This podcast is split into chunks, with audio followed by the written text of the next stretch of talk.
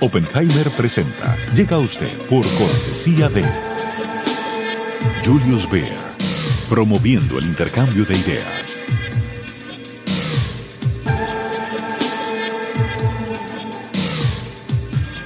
Sodimac Home Center. Sueña, lo hacemos posible. Universidad Argentina de la Empresa. Formación internacional para el mundo real. www.uad.edu.ar Fendi Chateau Residences, un nuevo y exclusivo condominio frente al mar de la casa de diseño italiana Fendi. Ofrece un estilo de vida único y excepcional. Solo 55 residencias y 3 penthouse, un diseño de lujo inigualable. Experimente vivir en Fendi Chateau Residences.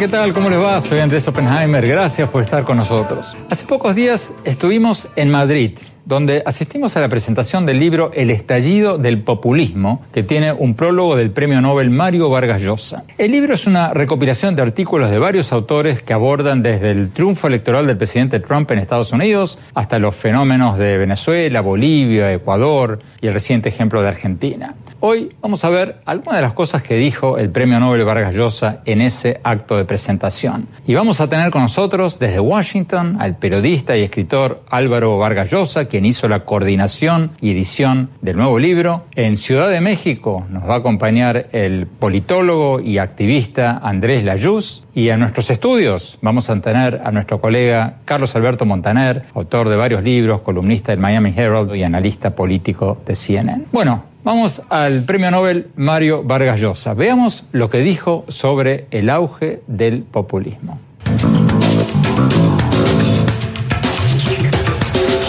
El populismo, ya se ha dicho, es hoy día un fenómeno mundial. Creo que ha pasado a ser, luego de la prácticamente desintegración del comunismo, lo que queda hoy día de regímenes comunistas difícilmente pueden ser el modelo de justicia, de solidaridad para, para nadie que tenga uso de razón y aproveche las experiencias prácticas de la historia reciente, como el gran enemigo de la democracia. El populismo es una enfermedad de la democracia, nace dentro de la, de la democracia y es eh, un fenómeno escurridizo que a veces adopta la característica de un movimiento o partido de extrema izquierda y a veces de extrema derecha, eh, y muchas veces es un híbrido que de alguna manera utiliza eh, una retórica que comparten ambos extremos, pero las consecuencias del populismo son clarísimas socava la democracia, destruye poco a poco las instituciones y lleva a los países inevitablemente a una catástrofe económica. ¿Qué cosa es exactamente el populismo? ¿Cómo se lo podría definir? Una posible definición es decir que son las políticas que sacrifican el futuro en nombre de un presente efímero. En el Perú, mi país, por ejemplo, en su primer gobierno, el presidente Ala García, elegido democráticamente, una de las primeras medidas que tomó fue paralizar todos los precios y subir todos los sueldos. E inmediatamente su popularidad se disparó hacia las nubes. La gente tenía una capacidad de compra formidable y había una satisfacción generalizada y nadie o muy pocos peruanos advirtieron que esa política era muy peligrosa porque a la corta iba a provocar una inflación efectivamente.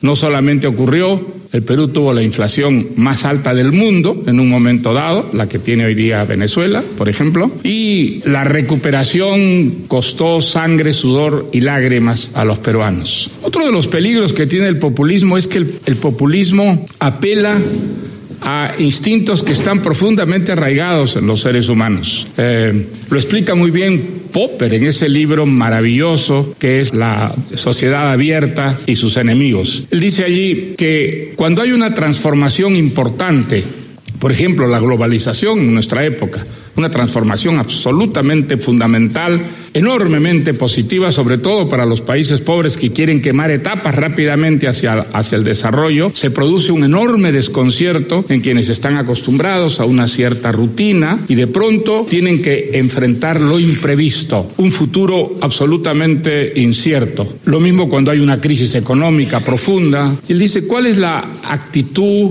natural, inmediata, frente a esta perspectiva desconcertante? El regreso a la tribu, es decir, al nacionalismo, es decir, eh, a lo conocido, a sentirse seguro porque uno está rodeado de gentes que hablan el mismo idioma, tienen los mismos dioses, practican las mismas costumbres y el rechazo de todo lo que es distinto. El que habla otras lenguas, el que adora a otros dioses, el que practica otras costumbres, el que tiene otro color de piel, en fin. Bueno, el populismo es profundamente nacionalista. Si se escarba, uno descubre que Siempre en las raíces del nacionalismo está el racismo, está la creencia de que hay razas superiores y razas uh, inferiores. Y al mismo tiempo, el populismo son políticas que tienen que ver con la inmediata actualidad, aunque ellas signifiquen a corto y a mediano plazo una catástrofe para un país. El caso de Venezuela en América Latina es el caso más dramático, más trágico de lo que son unas políticas populistas. Vamos a Washington. Álvaro Vargas Llosa. Álvaro, después del triunfo de Trump en Estados Unidos y después del voto del Brexit, de la salida de Gran Bretaña de la Unión Europea, ¿el populismo está en alza o, está de, capa caída y, cuesta abajo? Porque por un lado está el ejemplo de Trump, el ejemplo del Brexit, por otro lado está el ejemplo de las recientes elecciones de, de Francia, donde Le Pen, una populista, perdió. ¿El populismo está en alza o está en baja? Depende dónde, Andrés. Está en alza en el mundo desarrollado. No creo que vaya a ganar la batalla, pero ha pasado a ser eh, una fuerza gravitante en la medida en que hoy puede disputar elecciones eh, con un nivel de respaldo muy importante, a veces ganarlas, a veces no, pero en todo caso con un nivel de gravitación, de incidencia en la vida política de los países desarrollados muy grande. En cambio, en América Latina yo creo que está de salida, con la excepción obviamente del caso mexicano, del que seguramente en algún momento hablaremos, yo creo que en general puede decirse que está de salida. Las derrotas por distintas vías, pero finalmente derrotas que ha sufrido el populismo en Argentina y en Brasil, yo creo que es muy importante recalcarlas, lo que ha pasado en, Ecuador, donde el, digamos, antipopulismo estuvo a punto de ganar una, una elección que probablemente habría ganado si las reglas de juego hubieran sido un poco más, eh, digamos, este, justas. Eh, y el caso, por ejemplo, también de, Venezuela, donde yo creo que ya está clarísimo que si hubiera una elección libre, eh, la mayoría votaría aplastantemente contra, contra un régimen que además, para colmo, es una dictadura, además de ser populista. Así que depende de dónde, Andrés, pero el, el, asunto central hoy es que el populismo tiene una dimensión universal que no tenía antes. Antes hablábamos del populismo para referirnos a América Latina, qué sé yo, los años 80, por ejemplo, o la Europa de los 20 y los 30, o pequeños, digamos, brotes de populismo aquí o allá. Ahora hay populismo en América Latina, aunque esté de salida, hay populismo en Estados Unidos, hay populismo en Europa, el caso de Filipinas en el Asia también es el de un régimen populista muy extremo. El fenómeno se ha convertido en una discusión planetaria y eso yo creo que es lo que, lo que resulta novedoso en este fenómeno en nuestro tiempo. Vamos a México. Andrés Layuz, eh, Álvaro Vargas Llosa hablaba de México como una, una, excepción, un país donde, donde el populismo podría estar en alza y supongo que se referirá a la candidatura de Andrés Manuel López Obrador, que está primero en muchas encuestas. En México, ¿qué chance les das tú a López Obrador en las elecciones del año próximo? Yo creo que tiene buenas posibilidades de ganar la elección eh, del año que entra, probablemente estando fuera del poder, porque él ya fue alcalde de la Ciudad de México, es el momento en el que ha sido más popular, digo, después de haber estado en el poder. Entonces yo creo que tiene amplias posibilidades. Lo que yo tengo grandes dudas es que realmente pueda ser descrito simplemente como un populista en esta generalización que eh, escuché hizo Mario Vargas Llosa eh, y que el populismo definido así sea un fenómeno global. Eh, creo que cada país tiene experiencias muy distintas y que si yo tuviera que definir el populismo, más bien diría que es simplemente un estilo político eh, que tiene dos características. Y uno es la relación que se establece entre el líder del movimiento político y sus seguidores, que es una relación directa, y una visión maniquea de la política en donde efectivamente hay eh, dos grupos adversarios y seguidores. Ahora, cuando uno hace una generalización y dice el populismo está en auge en el mundo o el populismo es igual en todo el mundo, temo que está jugando ese juego de ver las cosas de forma manique, en donde hay o populistas o liberales. Y yo creo que es más complicado. Creo que Andrés Manuel López Obrador es muy distinto a Evo Morales. Creo que Evo Morales es muy distinto a Trump. Y creo que Trump, eh, con todo y todo, es también distinto a Le Pen. Y que creo que sería más interesante verlos como las políticas públicas que promueven y que a veces se apoyan, sí, un estilo populista, pero también las diferencias son importantes. No es lo mismo el nacionalismo extremo eh, eh, que una énfasis en la redistribución de la riqueza, ¿no? Y eso yo creo que sienta una diferencia básica en algunos de los ejemplos que se han dado. Tenemos que ir a un corte, eh, Andrés, Álvaro, eh, Carlos Alberto, pero ya volvemos y, la pregunta, Andrés Layuz, es, ¿el populismo no es algo tan sencillo como gastar más de lo que hay? Ya volvemos, no se vayan. Seguimos con Mario Vargas Llosa también.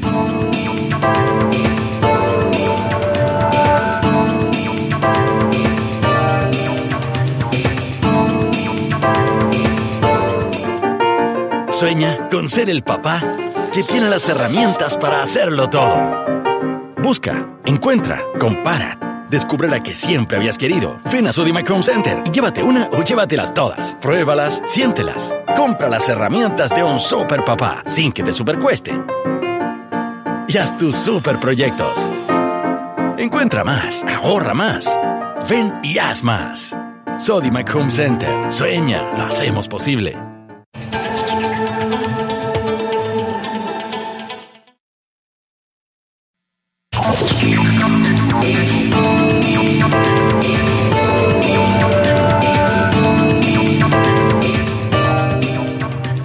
Gracias por seguir con nosotros. Estamos hablando sobre lo que dijo el premio Nobel Mario Vargas Llosa en Madrid durante la presentación de este libro El estallido del populismo. Veamos lo que dijo Vargas Llosa cuando alguien del público, y nosotros estábamos ahí, le preguntó si el auge del populismo no se debe a que la democracia no está funcionando bien. Más precisamente, si la democracia no requiere correcciones o revisiones.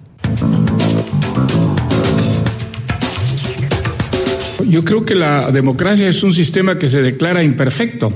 Todos los eh, demócratas sabemos que el sistema democrático es imperfecto y que es un sistema perfectible y su superioridad sobre los otros sistemas es que generalmente los otros sistemas son rígidos, se consideran perfectos, no admiten la crítica ni la, ni la autocrítica y creo que eso es lo que ha dado a la democracia su supervivencia y su superioridad sobre, por ejemplo, el fascismo, el comunismo, sistemas que fueron adversarios de la, de la democracia y que se han ido pues eh, extinguiendo, aunque haya rebrotes pequeños de, ambas, de ambas tendencias. Sí, la democracia es imperfecta, sin ninguna duda, no hay dos democracias que sean idénticas, hay algunas democracias que son mucho más avanzadas que otras, hay algunas democracias justamente corroídas por el populismo que lo son apenas de, apariencia, em,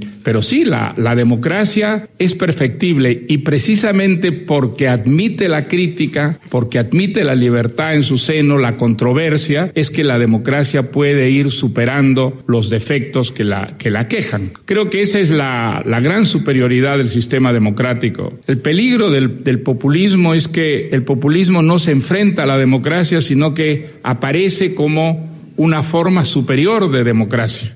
Parece apelar más a lo que son las necesidades de la, de la, de la gente, eh, utiliza un voluntarismo que desde luego seduce muy rápidamente, sobre todo a, públicos no preparados, ¿no? Nada, nada mejor que poder resolver inmediatamente los problemas de una manera audaz, eh, pero la verdad es que los problemas no se resuelven de una manera eh, inmediata. Generalmente no solamente la, la, forma de resolverlos es con paciencia, sino también con sacrificio, ¿no? ¿Qué va a ocurrir el día que por fin la democracia vuelva a Venezuela?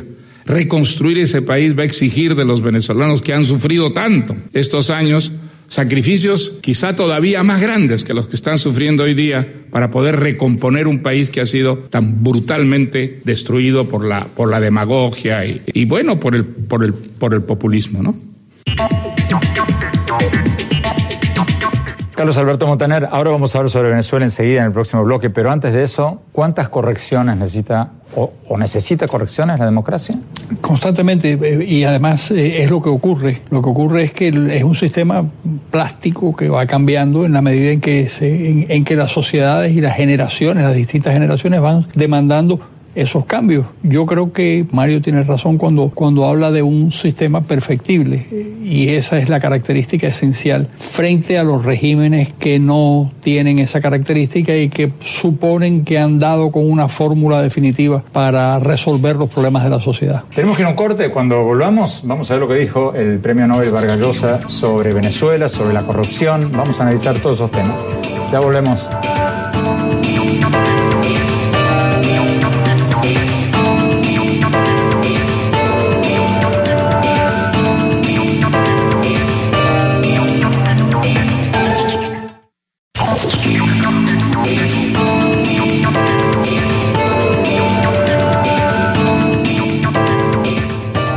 Gracias por seguir con nosotros. Estamos viendo lo que dijo el premio Nobel Mario Vargas Llosa en Madrid durante la presentación del libro El estallido del populismo, editado por Álvaro Vargas Llosa.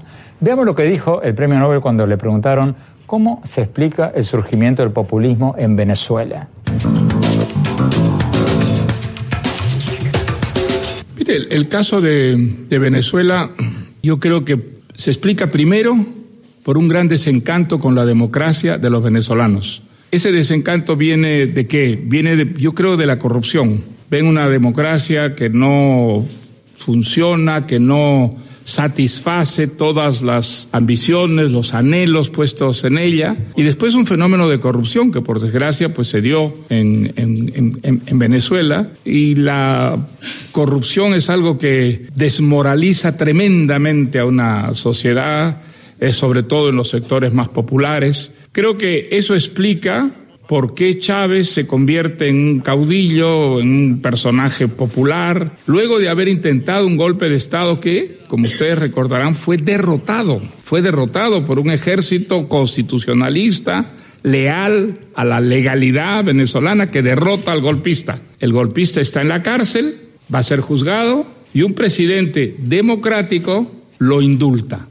Creo que la responsabilidad que tiene Caldera con ese indulto a Chávez es verdaderamente histórica. Eh, y entonces sale Chávez y no se olviden que Chávez subió al poder a través de elecciones democráticas. No una vez, cinco veces por lo menos votan los venezolanos por Chávez. Cinco veces.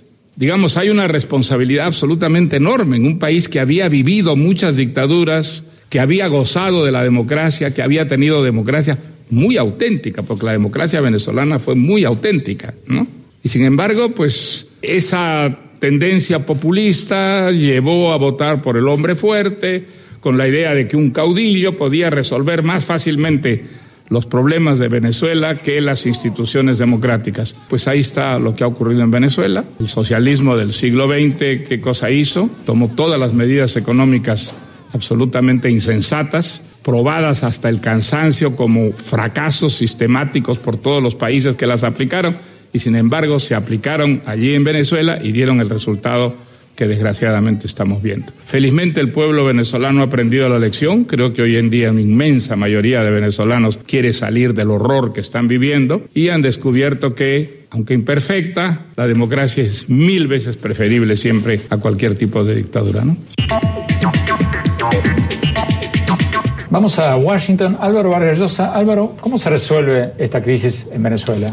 Yo creo que solamente hay una vía, salvo por supuesto la, la, que nadie quiere, que es la guerra civil, que desgraciadamente es una, una trágica posibilidad, que es que una corriente del chavismo eh, decida que ya no quiere seguir reprimiendo a la población, que no quiere seguir matando gente en las calles, que no quiere seguir aumentando su propia responsabilidad en lo que está pasando allí eh, y que entonces empieza a negociar con la oposición una salida que solo puede ser obviamente electoral, pero con garantías internacionales. Es decir, gente que le diga al señor Maduro, ya no vamos a aceptar ni vamos a obedecer las órdenes de reprimir, de matar, de meter gente en la cárcel o de mandar gente al exilio, de matar de hambre a la población, porque una parte de lo que está pasando allí tiene que ver también con el desastre económico del, del populismo y además la tremenda inmoralidad de que se están gastando el dinero en otras cosas cuando antes por, por lo menos trataban de gastárselo importando alimentos y medicinas que hoy ya ni siquiera pueden, eh, pueden importar. Pero esa corriente del chavismo, digamos, dispuesta a negociar la salida con la oposición y darle la espalda a, a Maduro, la verdad es que no se ve por ninguna parte todavía, Andrés. Eh, constantemente hay rumores de disidencias, constantemente hay alguna que otra señal aislada de disidencias, pero si no hay una corriente más o menos eh, nutrida dentro del chavismo que esté dispuesta a dar este, a dar este paso, se ve extraordinariamente difícil una, una salida por una razón muy sencilla, porque ellos tienen las armas y los tanques y además sobre todo la voluntad de utilizarlos contra la población y la población lo único que tiene es su número y su voluntad. ¿no? Carlos Alberto Montaner, ¿tú ves alguna salida? Yo creo que ah, Álvaro tiene razón en que, es, en que es difícil, pero sí veo una salida. Es decir, yo creo que lo que está ocurriendo con Luisa Ortega, por ejemplo, La fiscal general. la fiscal general del país, Que de- se salió del chavismo. se salió y lo denunció y además pidió la, re- la recusación de los ocho magistrados del Tribunal Supremo, independientemente de que se lo van a conceder o no, no se lo van a conceder porque precisamente ellos eh, son los que, los que van a juzgar ese procedimiento eh, de, de la, de la fiscal. Pero lo que denota esto es un resquebrajamiento de la cúpula dirigente junto con Luis Ortega, o de un poquito después, un general muy importante, también rompió con, con el chavismo y se sabe que hay unos movimientos importantes porque en los cuarteles, en las elecciones que hubo eh, recientemente, finales del año pasado, en los cuarteles se votó exactamente igual que en el resto del pueblo. Quiere decir que los soldados y los sargentos y los tenientes y los oficiales de la graduación votan igual y porque tienen el mismo nivel de, de inconformidad con un sistema que ya tiene, de acuerdo con las últimas encuestas que yo he leído, el 89% del país en contra de ese sistema. Eh, rápidamente en México, Andrés Layuz, ¿cómo ves el tema de Venezuela? ¿Ves alguna salida como la ve Montaner? Yo creo que sí. Sí, creo que hay una salida y, creo que efectivamente esa salida está en manos de la oposición democrática que hay en, en Venezuela. Una de las paradojas del gobierno autoritario que ha construido eh, Maduro y que lo hace distinto a otras experiencias en América Latina es que no ha logrado suprimir, pese a esfuerzos importantes, a la oposición. Y la oposición no solo está en las calles ejerciendo derechos civiles, sino que también tiene puestos en el gobierno a nivel local eh, y en el poder legislativo. Eso en realidad, pensando en otras experiencias de gobiernos autoritarios en América Latina, le da mucha fuerza y es lo que hace, eh, yo creo que previsible, un resquebrajamiento de quienes están en el poder eh, una vez que las cosas lleguen al límite y que piensen que tienen más que ganar rompiendo que quedándose dentro de la coalición gobernante. Lo único que probablemente podría detener este proceso eh, en donde la oposición ha cobrado relativa fuerza es un incremento en el precio del petróleo. Es decir, la dependencia del gobierno en términos políticos y económicos del petróleo es gigantesca y parte de su popularidad y también su capacidad para ejercer el poder depende de eso. Entonces, se ha debilitado debido a la, a, a la caída de los precios y si suben los precios yo creo que se pueden fortalecer y postergar su caída. Tenemos que ir a un corte. Cuando volvamos, vamos a ver lo que dijo Mario Arregliosa sobre este otro fenómeno, la corrupción.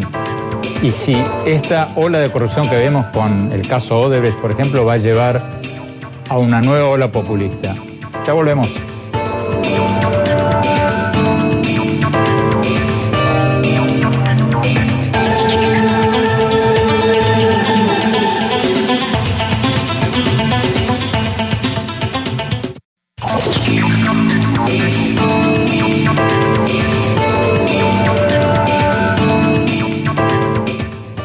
Gracias por seguir con nosotros. Estamos hablando sobre lo que dijo el premio Nobel Mario Vargas Llosa en Madrid durante la presentación del libro El estallido del populismo. Veamos lo que dijo Vargas Llosa cuando alguien del público le dijo que en España, esto fue en España, en Madrid, que en España hay un hartazgo con la clase política y con la corrupción, y le preguntó qué se debería hacer para acabar con la lacra de la corrupción.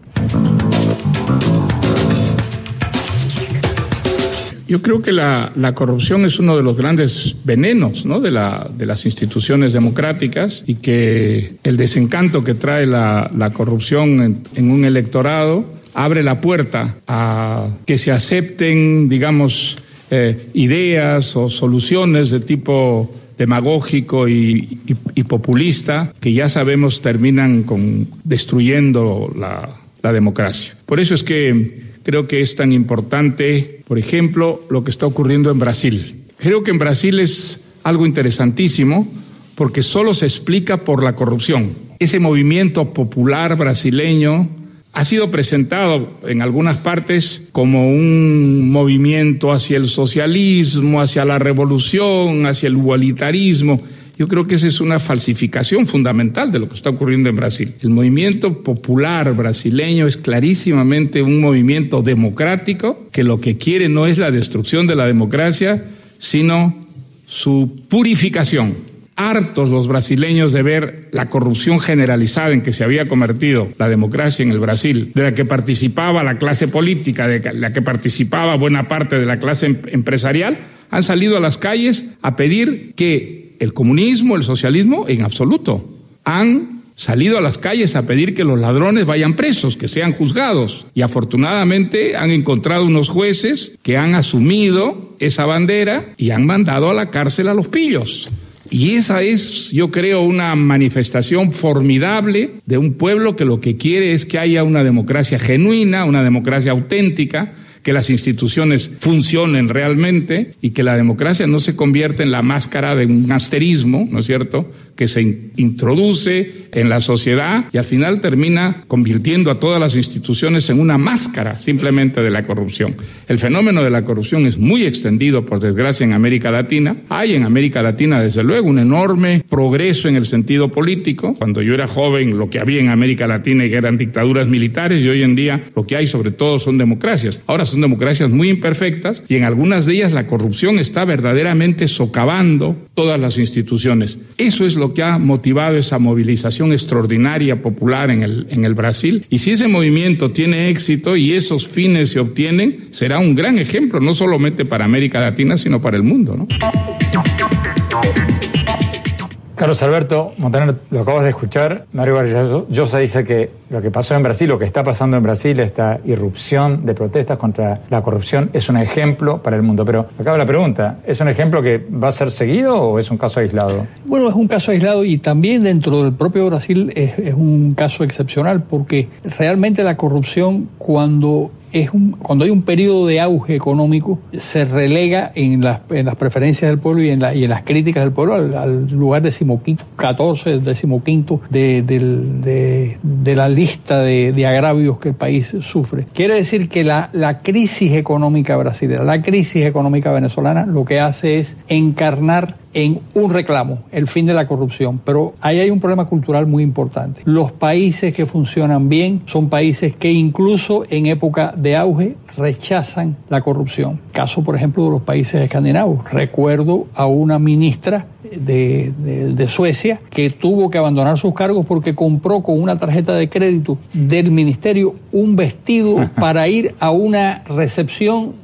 oficial. Imagínate. Y tuvo que salir de, nada más que por eso, que costó 200 dólares o qué sé yo, una, una, cosa ridícula. ¿Pero por qué? Porque en esa época de auge, y bueno, en época de pobreza, los suecos y los noruegos, y en definitiva los escandinavos, tienen una crítica eh, muy importante a cualquier expresión de la corrupción y la corrupción la entienden como una violación de la ley. Es un problema cultural, pero es un problema cultural muy curioso, porque, por ejemplo, los uruguayos y los argentinos tienen la misma cultura básicamente, y la misma composición étnica. Y sin embargo, los uruguayos son mucho más eh, cuidadosos con la corrupción que los, que los argentinos. Lo mismo ocurre con los chinos de Taiwán y Singapur. ¿Y cómo, lo, cómo lo explicas? Lo explico porque en esa mm, particular sociedad hay una especie de vigilancia especial y hay una crítica especial, y una censura especial a, a cualquier conducta corrupta que no existe, por ejemplo, en Argentina, que no existe en la mayor parte de América Latina. Rápidamente, porque nos están pidiendo un corte, Carlos Alberto, ¿cómo se logra eso? Yo creo que hay que explicarlo muy bien y hay que defenderlo muy bien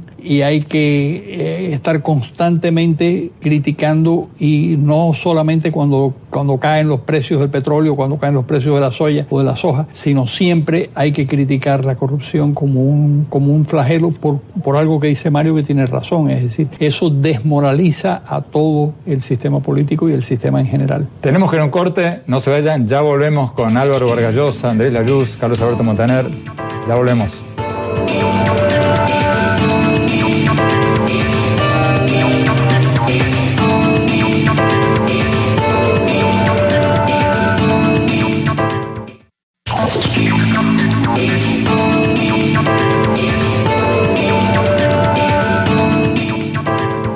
Gracias por seguir con nosotros. Estamos hablando sobre la reciente presentación en Madrid del libro El estallido del populismo, con un prólogo del premio Nobel Mario Vargas Llosa. Vamos a Washington. Álvaro Vargas Llosa, una cosa que me llamó la atención, como decíamos antes en el programa, estuvimos en el, en el acto, estuvimos en la presentación. Nadie preguntó sobre la influencia de la tecnología en estos fenómenos populistas. Acá va mi pregunta para ti. Facebook, Twitter, las redes sociales, todo esto no ha tenido un impacto Tú escribiste el capítulo del libro sobre Trump. ¿No ha tenido un impacto en el triunfo del populismo en Estados Unidos y en otros lados? Eh, enorme, Andrés. Es más, yo te diría que desde otros puntos de vista las redes sociales evidentemente son una gran liberación porque ahora ya cada uno de nosotros es un periodista, cada uno de nosotros es un presidente o una presidenta. Nos ha dado un poder enorme que antes no teníamos. Antes teníamos que pasar por intermediarios, ¿no? Pero a ver, desde el punto de vista de la diseminación de ideas en muchos de nuestros países, yo sí creo, y creo que fue el caso en Estados Estados Unidos en los últimos años, sí creo que han sido un vehículo particularmente nocivo. Ahora eso no es una crítica al vehículo, es una crítica a quienes los utilizan y quizá a quienes deberíamos utilizarlos para combatir esas ideas con más eficacia, ¿no? Pero no hay ninguna duda en la elección de Trump. Eh, y yo analizo esto desde un punto de vista mucho más amplio que, Trump. En realidad, las corrientes populistas ya venían de atrás, no se ejemplifican solamente en Trump. Había una corriente socialista eh, importante en el Partido Demócrata que se, digamos, vinculaba mucho al populismo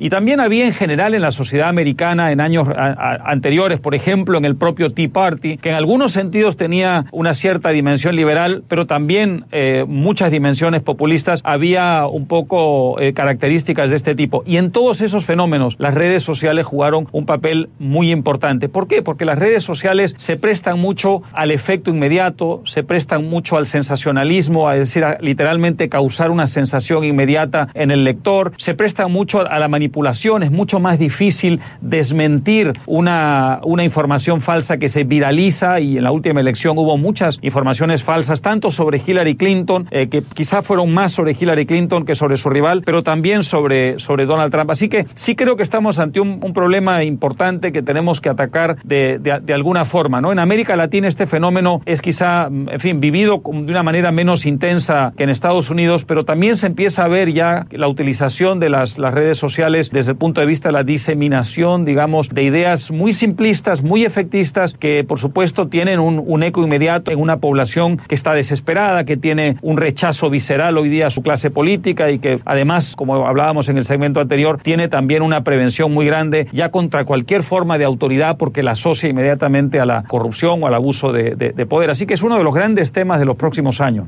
Vamos a México. Andrés Ayuz, las redes sociales, las noticias falsas en las redes sociales, ¿van a tener un impacto en las elecciones de México del año que viene? Sin duda van a tener un impacto y de hecho ya en elecciones recientes a nivel estatal eh, se nota la diseminación de noticias falsas y que muchas veces le cuesta trabajo a los medios eh, serios y tradicionales contravenirlas porque la calidad del periodismo no es la que desearíamos que fuera. Entonces hay poca verificación incluso en los medios tradicionales y cuando salen noticias falsas yo creo que para el electorado es todavía más difícil de distinguir que cuál es verdadera y cuál es falsa frente a Estados Unidos. Las redes sociales creo que también han tenido y van a seguir teniendo un impacto justamente porque cambian la relación política entre los liderazgos y sus seguidores. La sensación que da Twitter es que estás en relación directa con el liderazgo. Creo que fue claro en la campaña de Trump, pero si nos, si nos vamos un poco para atrás, ese es exactamente cómo se percibía la victoria de Obama. Desde 2008 tenía que ver con el uso de redes sociales, todavía no con la misma intensidad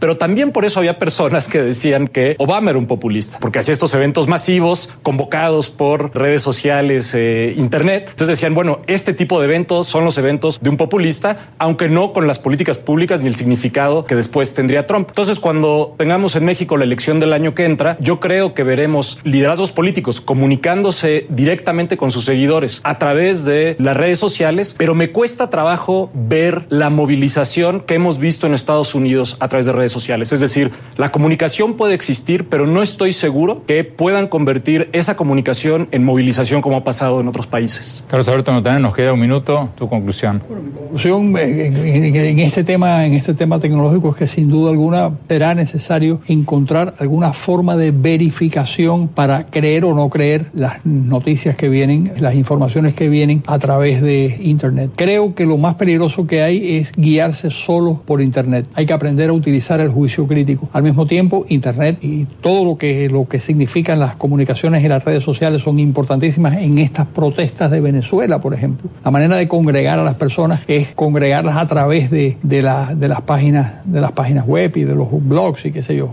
Es así como se, como se está haciendo. En cuanto al populismo, y ya para, para cerrar, eh, yo creo que Álvaro tiene razón cuando dice que el populismo es una cosa que viene de muy lejos. Yo creo que las, las sociedades se condujeron de una manera populista hasta fines del siglo XVIII, desde el principio de los tiempos. Es decir, la relación entre los poderosos económicamente y el poder político ha sido muy estrecha y ha sido al mismo tiempo de doble vía. Los, los poderosos económicamente alimentaban a los políticos, los políticos alimentaban a los poderosos económicamente entre, entre ellos se repartían las rentas o la mayor parte de las rentas de la sociedad. Eso es lo que está cambiando, Andrés. Eso es lo que está cambiando y está cambiando para bien.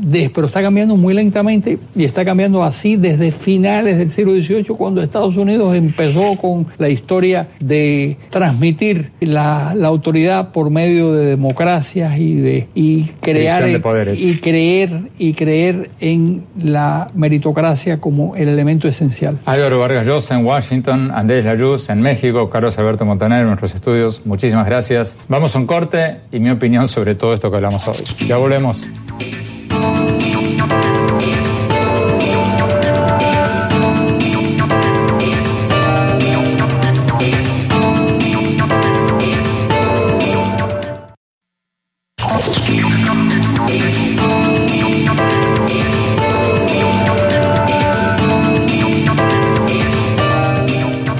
Gracias por habernos acompañado y no se olviden de visitar nuestra página web andresopenheimer.com. Si se registran ahí van a poder recibir por email todas mis columnas del Miami Herald y nuestros últimos programas de televisión. Les recuerdo la dirección es andresopenheimertodoseguido.com. Bueno, mi opinión sobre lo que hablamos hoy, si el estallido del populismo con la elección del presidente Donald Trump en Estados Unidos y el voto del Brexit en Gran Bretaña es un fenómeno pasajero o el comienzo de una nueva era de gobiernos populistas en todo el mundo. Yo quizás sea un poco demasiado optimista, pero no creo que estemos ante el inicio de un nuevo ciclo de gobiernos populistas, por lo menos en América Latina, y por lo menos ahora, porque el populismo florece cuando hay dinero para repartir. Hugo Chávez en Venezuela ganó su primera elección cuando el petróleo estaba a 9, 10 dólares por barril y llegó a su máxima popularidad cuando el petróleo llegó a 146 dólares por barril. Algo parecido pasó con Cristina Kirchner en Argentina. Fue reelecta con una enorme mayoría, 54% si mal no recuerdo del voto, cuando Argentina se estaba beneficiando de un boom en los precios internacionales de la soja y otras materias primas. Y lo mismo pasó con Correa en Ecuador, cuando los precios del petróleo se fueron para arriba, y con Lula en Brasil, cuando la soja se fue para arriba. Los populistas crecen cuando hay dinero para regalar y lo regalan a diestra y siniestra en vez de invertir en educación, en salud, en innovación, en sentar las bases para que sus países crezcan a largo plazo. El populismo es pan para hoy y hambre para mañana. El gran problema de América Latina, creo yo, es que en la mayoría de nuestros países no podemos salir de ese círculo vicioso. Suben los precios de las materias primas y suben los gobiernos populistas. Se gastan todo el dinero, le hacen creer a la gente el cuento chino de que descubrieron un nuevo modelo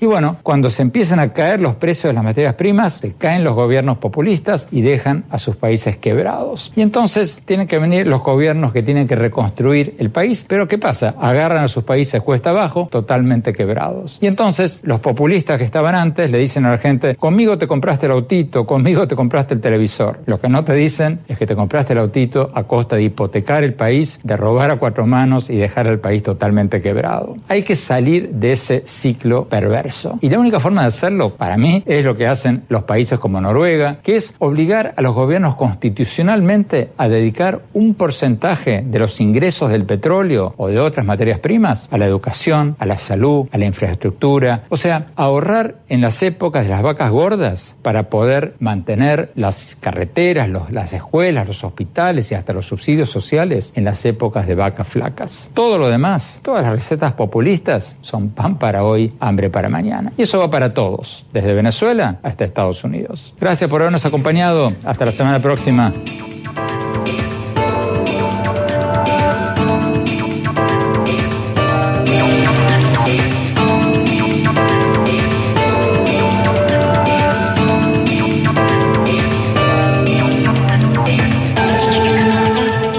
Oppenheimer presenta. Llega a usted por cortesía de... Julius Baer, promoviendo el intercambio de ideas.